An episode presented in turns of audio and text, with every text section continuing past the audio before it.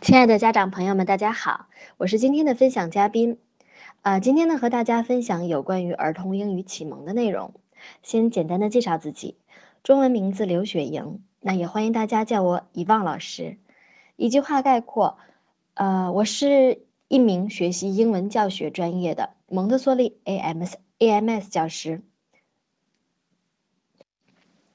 今天呢，我会和大家分享一些基本的儿童英语习得的理论和真实的案例以及方法。因为呢，我所在的儿童之家呢是蒙特梭利的环境，所以其中的很多例子呢是来源于蒙氏，或许呢会和大家平常看到和听到的英文习得不太一样。嗯，那就让我们赶紧开始吧。曾经呢，有家长问，教改已经不把英语当做高考的必考必考科目了。为什么还要学习英语？尤其是在孩子这么小的时候来学习呢？我的答案是：学是为了不学，学是为了更省劲儿的学。首先呢，我更愿意称英文学习在这个阶段为亲子英文，在家庭环境呢为孩子创造英语启蒙之路。有一位家长曾经回答我说：“他只是想为孩子打开一扇门。”的确。作为父母呢，我们不仅可以帮助孩子在最佳的时间了解一门外语，也可以通过你的选择和坚持，帮助孩子开启一种跨文化的体验。即便高考不考英语，也改变不了这一语言工具的国际性地位。美国的幼儿园呀，现阶段把汉语作为第二外语来学习的学校的数量已经逐年提高了。其 Head Start 项目呢，也针对西班牙和英语双语儿童的优势呢，啊做了研究，并且订立了法案的形式来倡导儿童的双语学习。教育强国都如此重视二外的学习，更何况走在教育改革路上的我国。首先，我认为英文启蒙应该越早进行越好，最理想的是始于胎教。脑科学家和语言学家呀，早已经给出了科学的结论：早期进行双语学习的孩子呢，并不会造成语迟。人类的大脑潜力巨大，早期进行两种语言学习的孩子啊，他们的大脑中呢，会有独立的区域去处理两种不同的语言。对于活跃和开发孩子的大脑呢，这样反而有益。我自己在为女儿进行英文启蒙的路上啊，就是采用双语的。女儿呢，一直说话都比较早。中文和英文开口都比较早，现在三岁了。中文表达逻辑清楚，英文呢则是理解力非常强，也非常愿意用英文去回应，即便自己的表达有限，也非常敢于大胆的开口。嗯，我们儿童之家的外教老师评价他发音和语感都很好，也具备了英语思维。虽然我的例子不足以证明每一个孩子，但是孩子是否语迟，则不是由双语环境造成的。反而呢，我遇到了很多三岁以上才开始进行最基本的英文的启蒙，由于他们的中文发展已经非常好了，这样的孩子往往会拒绝开口说英文。那这也主要是由于孩子他的情感过滤器呢，已经开始排斥新的文化和新的语言了。因此，越小的时候，他们对新鲜事物越容易接受。那么，在家中进行英文启蒙，究竟启蒙什么呢？英文启蒙最重要的是启蒙语感和英语思维。我们可以做的呢，就是为孩子学习这门语言提供最重要的语言环境。当然，环境的载体呢，可以是不同的语言输入形式，例如听的资源和看的资源。那看的资源呢，就包括书和英文卡通片；听的资源呢，包括律动、歌谣等等。即便父母的英语不好，只要做一个有心人。持之以恒，孩子呢也可以不用特别痛苦的像学习知识一样学习这门语言。当然，一定要说清楚的是，启蒙不等于学习，学习呢也不等于习得。儿童能够习得外语，就像习得母语一样，但是我们需要保护好他们。重要的是如何去学习一门外语。如果死记硬背、被逼迫，那就不如不学。当然，如果父母已掌握了多少词汇量和能说多少句英文来衡量儿童早期的英文启蒙，也是不可取的。在儿童英文启蒙的路上，以往听到的太多太多问题是关于我的孩子学了好几个月英文了，怎么都没记住多少单词呢？也不会说句子。我在家里和他用英文对话，他也不理我。但是他已经接触了一段时间英文了。我的孩子多久才可以和老外对话呢？当然，也有还未开始英文启蒙的家长会问：孩子这么小，能记住什么呀？大一点再学不好吗？这么早学习英文会不会影响母语呢？会不会两种语言都发展的不好呢？带着以上的问题，我们先来说一说儿童该不该在早期教育，也就是零到六岁这个阶段学习第二外语。首先，儿童呢，在这个阶段进行双语教育，在以下的方面具有优势。在发音方面，美国的脑科学研究中心的研究指出，每个婴儿刚生下来呢，都可以分辨世界上所有语言的发音，但这种能力在六到十二个月的时候呢，会急剧下降。一岁以前，如果孩子没有听过某种语言的发音，那在一岁的时候，他很可能就丧失了分辨这种语言发音中细微的差别的能力。同时，幼儿的发音器官非常柔软，他们的声带、唇舌等运动神经的调节具有非常大的可塑性。但是，随着年龄的增长，儿童的发音器官呢逐渐的趋于定型，因此，从幼儿时期开始学习不同的语言，儿童的发音器官呢就自然的会配合这些语言的发音而调整形状，从而呢使其掌握发音的技巧，形成正确的发音。那么，首先我们了解到了儿童尽早学习英文，对他们掌握和发好这门语言的发音具有极大的益处。在口语方面，嗯，幼儿阶段啊是儿童口语能力发展的一个重要时期。在这个时期呢，他们出现了语音意识，在语音的细微的辨别、语音模仿等方面表现出了很多的优势。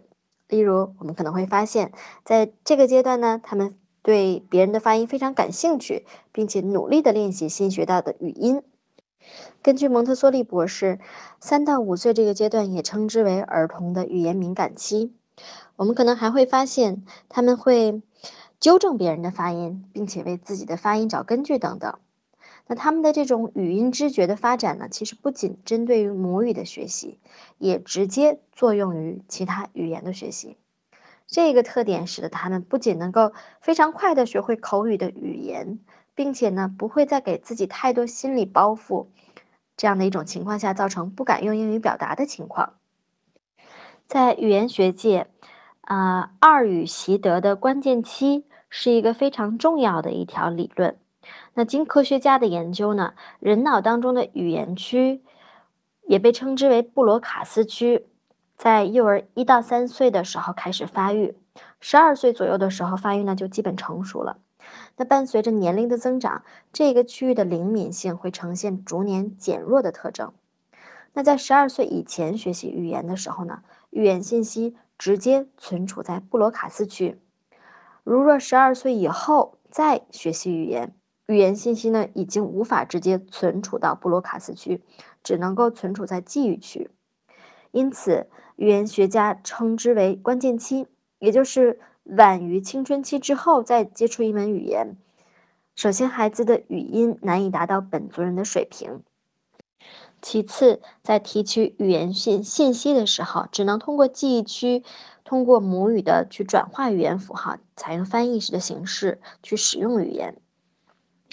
嗯，布罗卡斯区呢，在这个时候必须和记忆区进行联系。科学家把上述的这个研究成果也称之为布洛卡斯理论。呃，语言学习的关键期在语言思维和发音方面呢表现的尤为显著。如果想要去激活布洛卡斯区，则需要持续、大量和高频次的语言输入。Pearson 呢，在一九九七年提出了百分之二十的门槛假说。嗯，这一假说指出呢，如果儿童的双语启蒙当中接触的每一种语言少于总体语言输入的百分之二十，那他们可能就不愿意再说这种语言了。因此呢，在儿童学习语言的关键期，我们作为成人需要为他们提供不少于总语言输入的百分之二十的这样一个英文环境。那在我们分享刚开始的时候，以往也跟大家分享过。早期的英文启蒙最重要启蒙的是思维和语感。那么，在英语思维方面，儿童在这一时期可以体现出哪些优势呢？举一个例子，当我还在国际学校工作的时候，曾经有一个刚来到班级里的小男孩，当时他是三岁左右。因为在那样一个环境当中，是以外籍的孩子比例居多，所以孩子是每天绞尽脑汁的尝试去使用英文。当然，嗯，三个月下来效果还不是特别的明显。直到有一天，当他看到两个小朋友在够一块板子的时候，他他当时呢在他们后面大声的告诉他们：“You cannot 垫脚尖儿。”当时作为老师的我一下子就笑了。我知道他想说 "You cannot tip tap toe"，但是他可能并不太会说后面的这个词语，但是他下意识的反应就是用英语去表达这样的一个意思。那这种自动化的过程呢，我们称之为语言的思维。语言心理学的研究表明啊，儿童从发现词和物体之间的联系，到掌握这种语言的功能性用途，然后再过渡到用这种语言去进行操作。要经历一个十分复杂的一个发展过程。那在不同的年龄阶段，他们的语言发展水平也不同。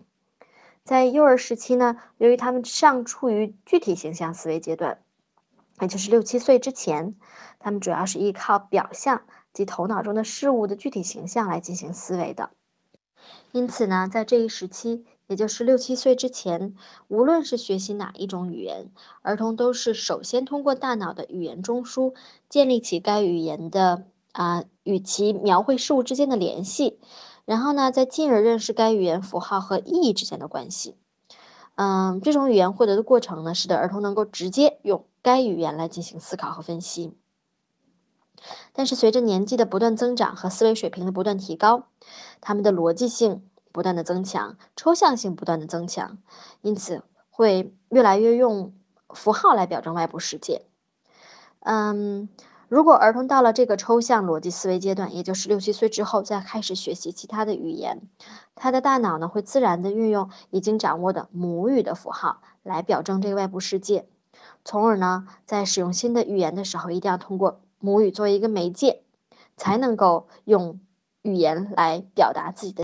那么，针对儿童早期进行双语的启蒙，其实历来属于语言学家和早期教育家的一个研究热点。支持者呢和怀疑者都是通过研究各执一词。最新的针对儿童早期双语教育是否在词汇和语言发展落后单语儿童的研究方面呢，经过多方的实验，证实儿童在这一时期进行双语学习，不会在词汇和语言发展落后单语学习者。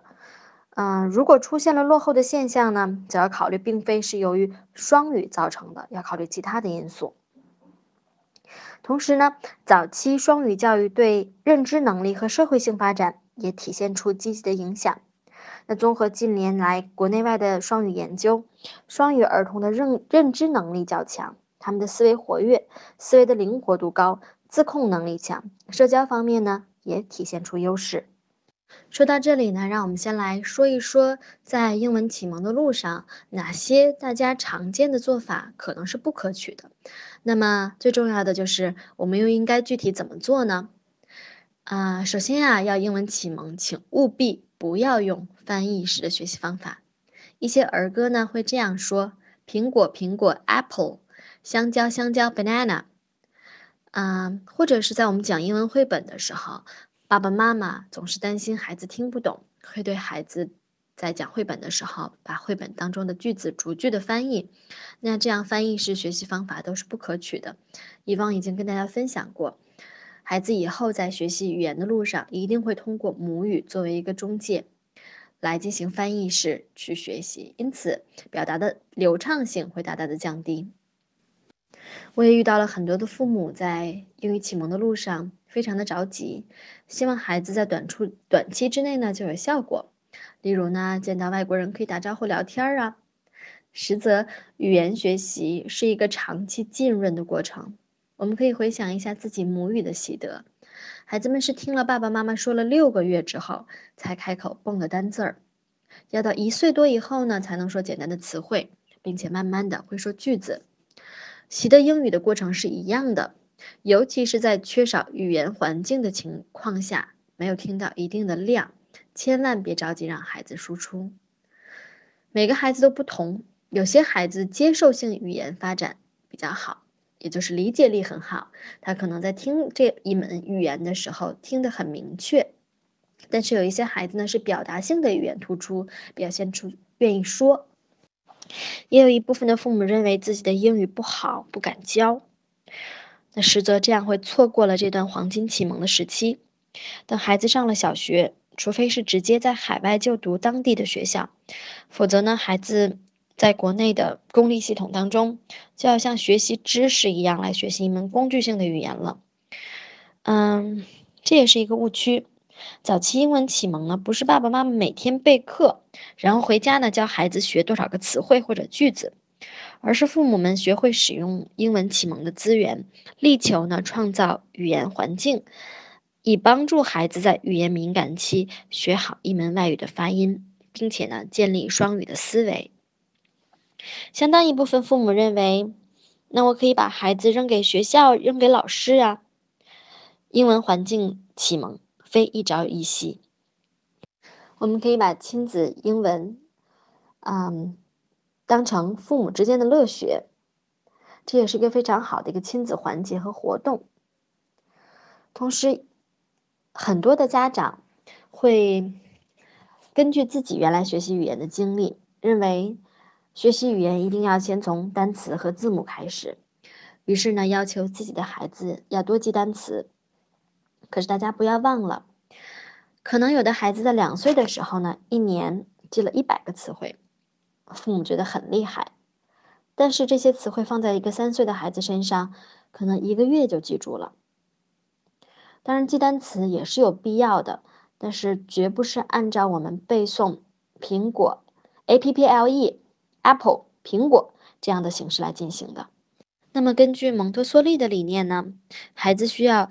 可用双手触碰和多感官的渠道去探索食物，通过这样的方式来进行记忆。当然，过早的双语学习会导致母语落后，也是很多家长的顾虑之一。嗯，在词汇的表达期，差不多是三岁之前进行双语学习的儿童，他们在词汇表达上差别并不大。那总体词汇呢，指的是中英两种语言。总体词汇，一个双语儿童的总体词汇是大于单语儿童的。三岁左右的时候呢，双语儿童他们的表达呢，由于多种原因可能出现一个停滞期。但是如果继续进行双语刺激，经过一段时间之后，双语儿童的语言表达会稳步的增长。那么作为父母，我们应该如何做呢？以往呢，综合了各个专家的。专家的观点，还有自己的一些心得体会，那么制定了这样一份时间表。嗯，在孩子一岁之前呢，我们为孩子的英文启蒙准备的材料主要是一些磨耳朵的内容。那这个内容呢，呃，以听的资源为主。那一岁之后呢，我们可以进行歌曲律动，同时我们绘本共读同步来进行。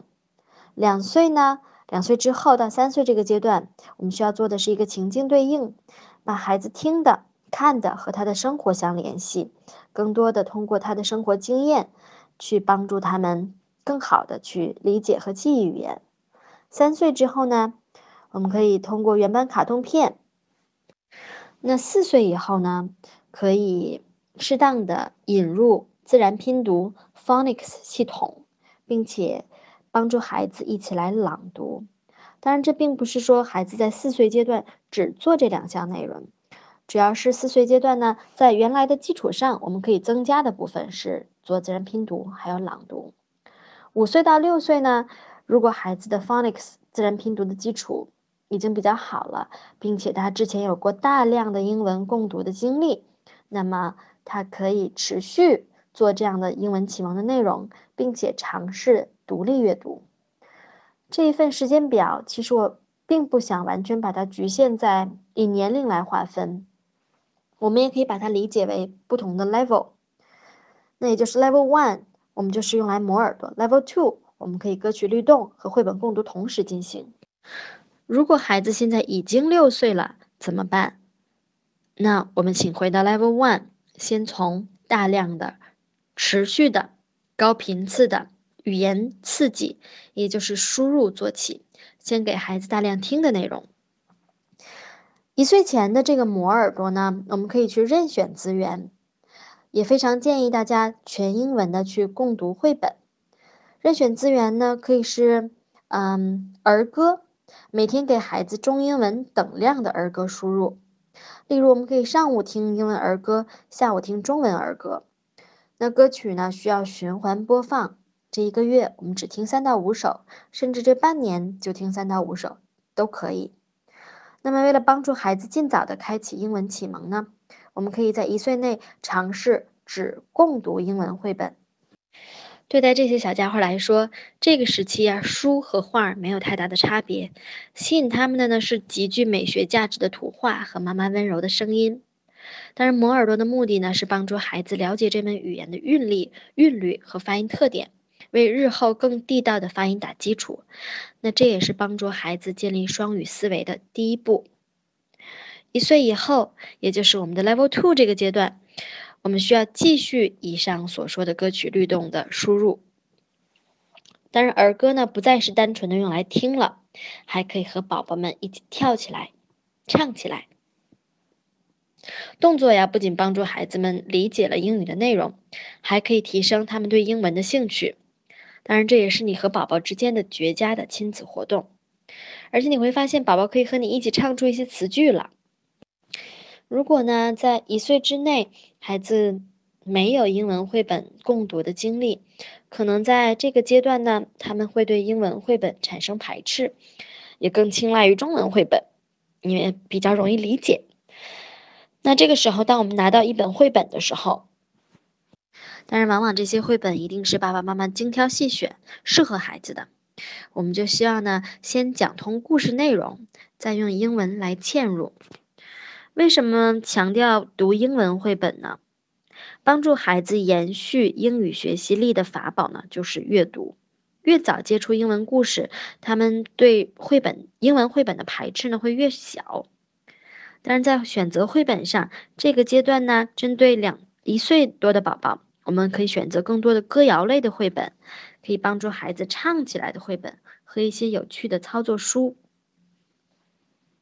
两岁以后呢，也就是我们时间表当中 Level Three 的部分，随着孩子的生活经验不断的丰富，我们可以和宝宝们练习说出生活中的物品和动作的名称，也就是我说的食物的方法。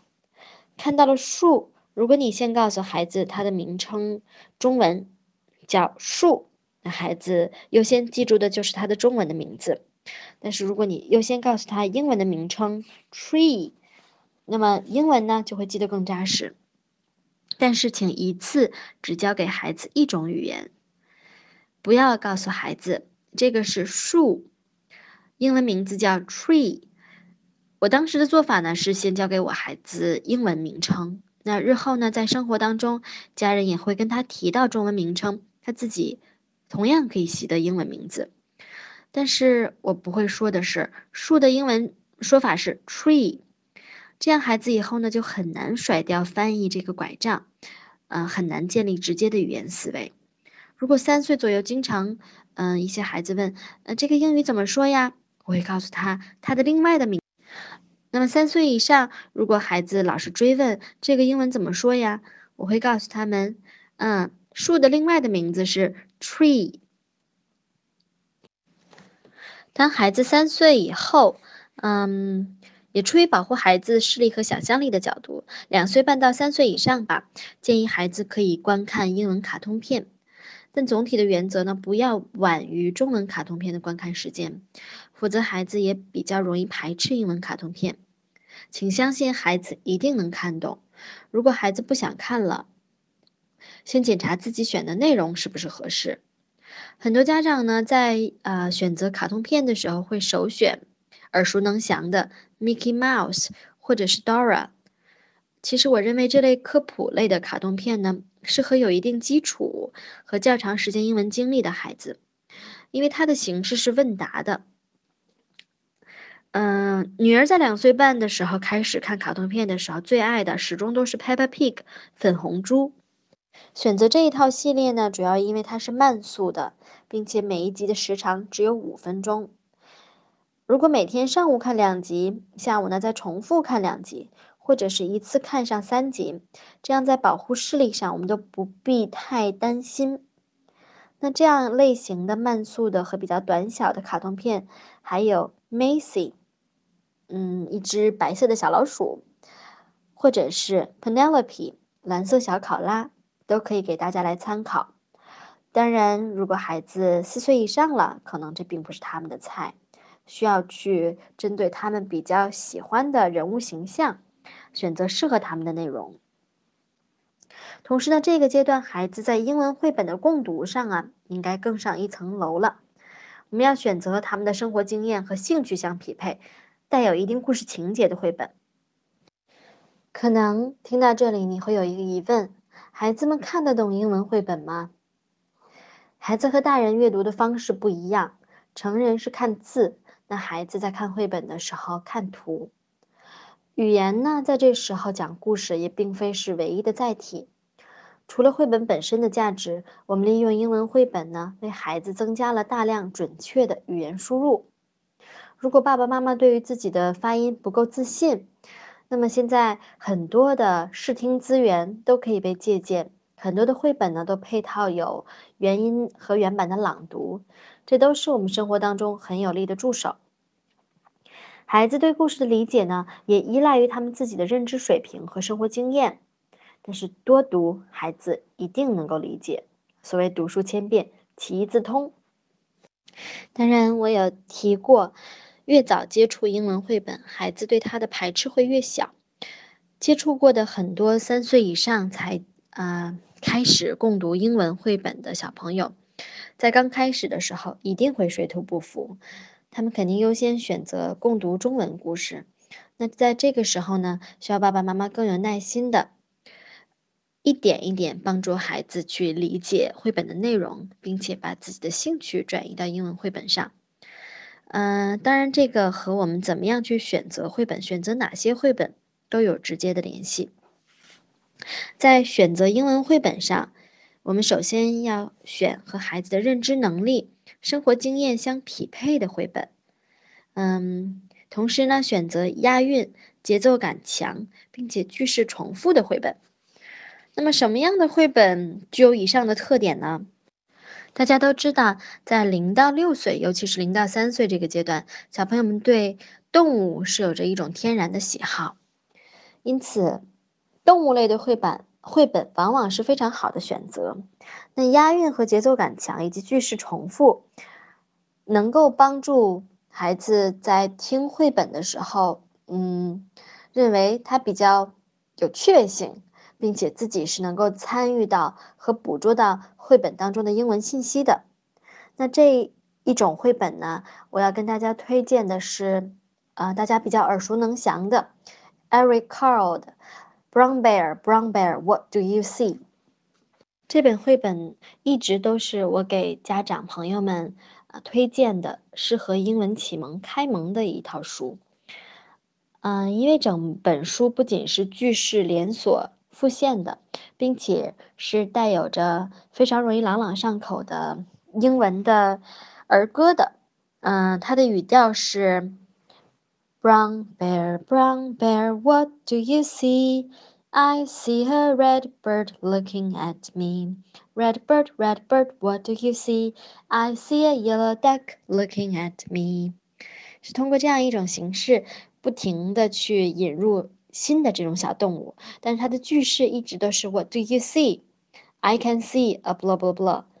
嗯， 而且是以动物的形象不停的复现，所以孩子们首先会很喜欢歌曲，然后也会很喜欢书中的内容。关于同样类型的书，大家也可以去参考 Eric Carle 其他的同一时期的一些作品。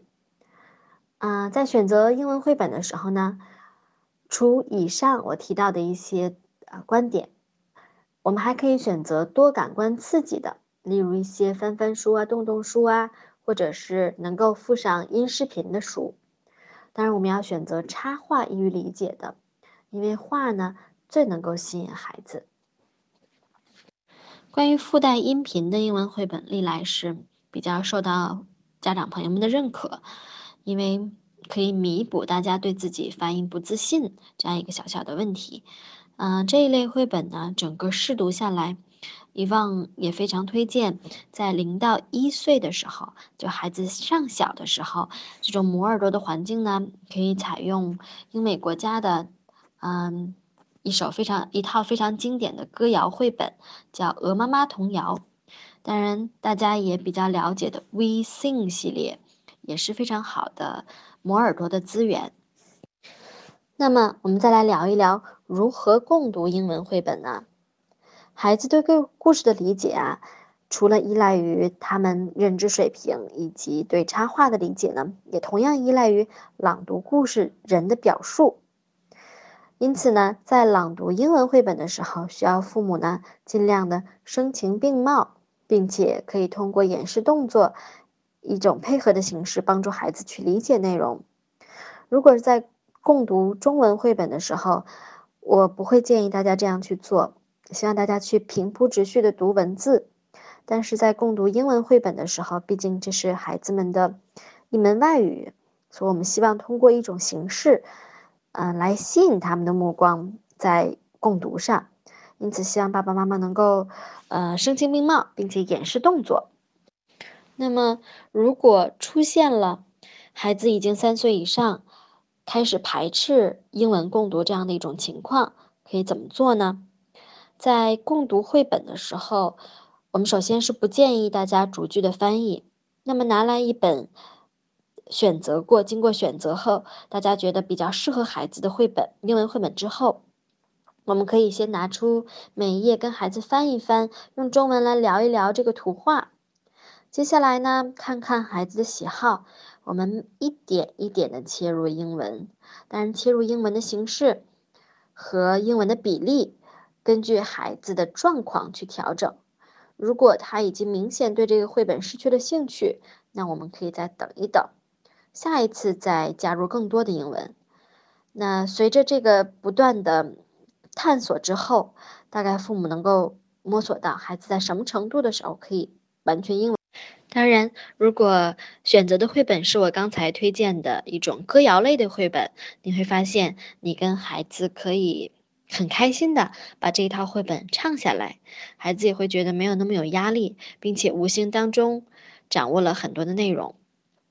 在共读绘本的时候，嗯，也有一个小小的建议和小的诀窍。第一呢。我们可以在孩子两岁以后，适当的采用点读笔的形式，来增加他阅读英文绘本的兴趣。第二呢，在两到三岁这个阶段，我们有提到过，这是一个情境确认，嗯，和我们日常生活经验相联系的一个阶段。在这个阶段呢，我们需要帮助孩子积累一定的词汇量。如果以特别枯燥的形式背诵单词，我非常的不建议。但是孩子在英文学习的路上需要有一定的词汇做支撑，这样他在听到一个英文绘本的时候，听到了某一个熟悉的词，他不至于非常的陌生。除此之外呢，在共读英文绘本的时候，爸爸妈妈千万不要把我们的共读变成了小测验，不停的去拷问孩子英文绘本当中的名称，英文名字怎么读。啊，或者有没有背诵下来等等，嗯，在完成了以上的这样的演绎以后呢，如果可以，我们可以把我们的英文绘本延伸出亲子活动来。例如，在读《Brown Bear》这本绘本的时候，我们可以爸爸妈妈和宝宝齐上阵，每个人都扮演一种动物，大家通过模仿动物的叫声来猜动物的名称。或者来通过模仿动物的动作，一起来做一些游戏。当然，嗯，每天爸爸妈妈能够跟宝宝共读英文绘本的时间也是比较有限的。那么，其余的时间呢，我们可以在孩子嗯相对状态比较好的时候，也比较放松的时候，以背景音的形式帮助孩子重复的播放这本绘本的音频。就像我说的。读书千遍，其义自现。听得越多，孩子会更加理解这本绘本。如果可以，当我们共读了某一本孩子比较感兴趣的绘本，在生活当中的情境确认，能够帮助他们更好的理解和记忆绘本当中的内容。以上啊是关于英文绘本的简单的分享介绍。具体呢如何讲绘本，或许有可能还需要一个小时才能说得更充分。那时间关系呢，大家呢先选对绘本，做好磨耳朵的工作。单纯听也有用，但是有听到说的这个桥梁呢，就是绘本和卡通片了。我们可以做一个小小的总结，在孩子四五岁之前呢，每一天我们的英文亲子的这个时间可以。嗯，分为我们的磨耳朵的时间，以一个循环播放儿歌做背景音的形式，不停的帮孩子输入律动歌谣。那么，当孩子听得更扎实之后，爸爸妈妈也可以尝试和孩子一起唱出这些律动和歌谣。除此之外呢，我们其他的时间可以安排做英文的亲子共读。英文亲子共读之后，我们也可以衍生出来一些家庭的亲子活动等等。那在生活当中呢，爸爸妈妈看到了一些，嗯，具象的一些事物的时候，可以帮助孩子去了解这些具象事物的名称，以帮助他们去积累词汇量。同时呢，利用其他的时间，限量的跟孩子一起看卡通片，也是一个非常好的学习机会。以往为什么强调和宝宝一起看英文卡通片呢？很多的爸爸妈妈都苦于认为自己的英文发音和表达不够地道，不敢和孩子交流，尤其是日常的一些英文的交流。嗯，其实这个小小的问题，我们可以通过跟孩子一起去看英文卡通片来弥补。很多的父母曾经问过，有没有这类亲子英文的书籍，可以让爸爸妈妈们通过学习再次捡起自己的英文。实际上，看卡通片就是一个学习日常生活用语和宝宝语言的一个非常好的方式。我自己跟女儿观看卡通片的时候，也经常乐在其中，甚至也通过英文卡通片纠正了自己很多以前表达不地道的一些用语。所以，非常建议大家和宝宝一起利用好每天二十分钟左右的看卡通片的时间。好，到这里呢，根据以往给大家分享的这个时间表，孩子啊四岁多了，快五岁了。那后面他们怎么做呢？后面的学习呢，在我的表格当中有提到 phonics。phonics 是什么呢？它是一套教学法，啊，也可以称为自然拼读法，是来源于呢英国和等英语为国家为母语国家适宜儿童的一种学习方法。嗯，我们原来学的国际音标呢是传统的标音法，但 phonics 是针对儿童学习的特点，适合儿童学习英语语音的注音系统。在掌握了 phonics 以后，孩子的认字能力呢会大大提高，能够进行自由阅读。那 phonics 自然拼读法也可以概括为八个字，那就是听音能写，见字能读。Phonics 的学习对于儿童正确读出词汇和拼写出词汇非常有用。英文单词当中呢，有百分之八十是符合 Phonics 规则的，也就是呢，这百分之八十的词汇不需要死记硬背，可以通过自然拼读这样规则的掌握，帮助孩子比较容易去记住拼写，并且能够见到这个词直接读出来。Phonics 的学习应该建立在持续的语言输入之上。越早开始效果越好，但是不应该早于三岁。虽然 phonics 是背单词的利器，但是最重要的呢，它还是帮助儿童实现独立阅读。想必一定有父母有这样的疑问：如果孩子早期按照这样的一个时间表，在家中呢，或者在幼儿园接受过英文启蒙，但是上小学后，如果我们去公立学校，接触英文的机会会比较少。那我之前的功夫是不是就白做了呢？实际上，一旦孩子的英语思维这样一个基础被打下，他们的英文力仍然可以继续。当然，以往非常建议继续去保持英文环境。如果父母觉得孩子大了，自己辅导起来比较吃力，一方面我们应该坚持做英文亲子共读，当然也可以送孩子去到英文培训机构。但是家庭内的英文环境也不能够放弃。这个时候呢，phonics 就是持续学习英文阅读，也是提高孩子英文的一个法宝了。目前呢，这一套注音系统的这样一种教学方法呢，广泛使用在国际学校，嗯，和一些英语的培训机构，在我国，尤其是国内，大面积在中小学当中去使用还不多见。但实际上，呃，教学这么多年操作下来，以往认为 phonics 的学习在家中和爸爸妈妈一样可以去操作。目前网络上有非常多的关于 phonics 教学的一些网站和视频资源等等。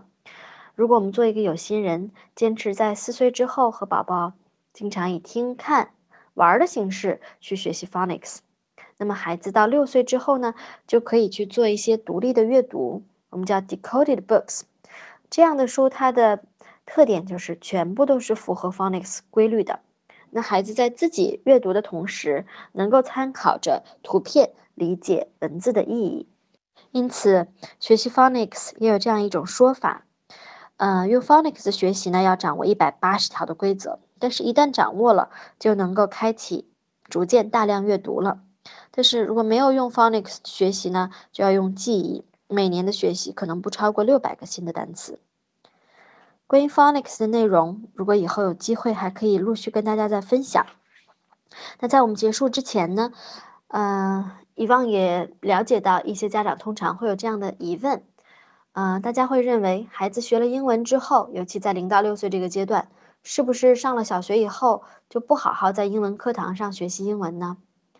那按照零到六岁的英文启蒙的方案，孩子的英文能力，如果我们扎扎实实做之前的这些内容的话，他们的英文能力届时呢会很有可能大大高于同龄的孩子，当然也高于小学教材的难度。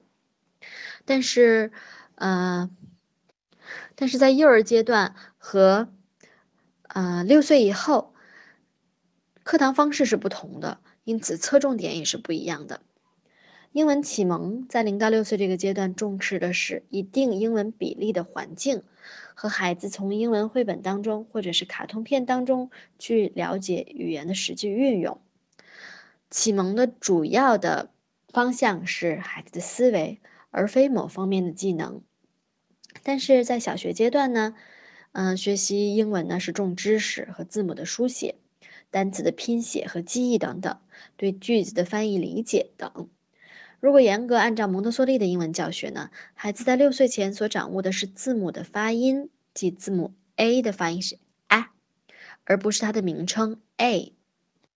因此，在五到六岁这个阶段呢，因孩子的认知能力有限，并不是很多孩子都能够将二十六个字母掌握的非常扎实。所以呢，上了小学以后，他们还是需要重新学习字母的名称，当然也需要默诵单词等等。嗯，虽然这个时候孩子在学习英语的时候会觉得能难度偏低，但是作为家长和老师，我们可以对孩子提高要求。当然，孩子的学习习惯的建立和家庭教育也是息息相关的。入小学的第一年需要父母的大力的关注和帮助。以上呢就是今天遗忘想和大家分享的内容。嗯，希望大家在。听完之后能够觉得对您有一些帮助，也希望大家真正开始去实践这些方法。我相信，只要爸爸妈妈做有心人，孩子的英文启蒙，我们可以不靠别人，通过家庭的环境，一样可以达到理想的效果。那么，就祝大家晚安，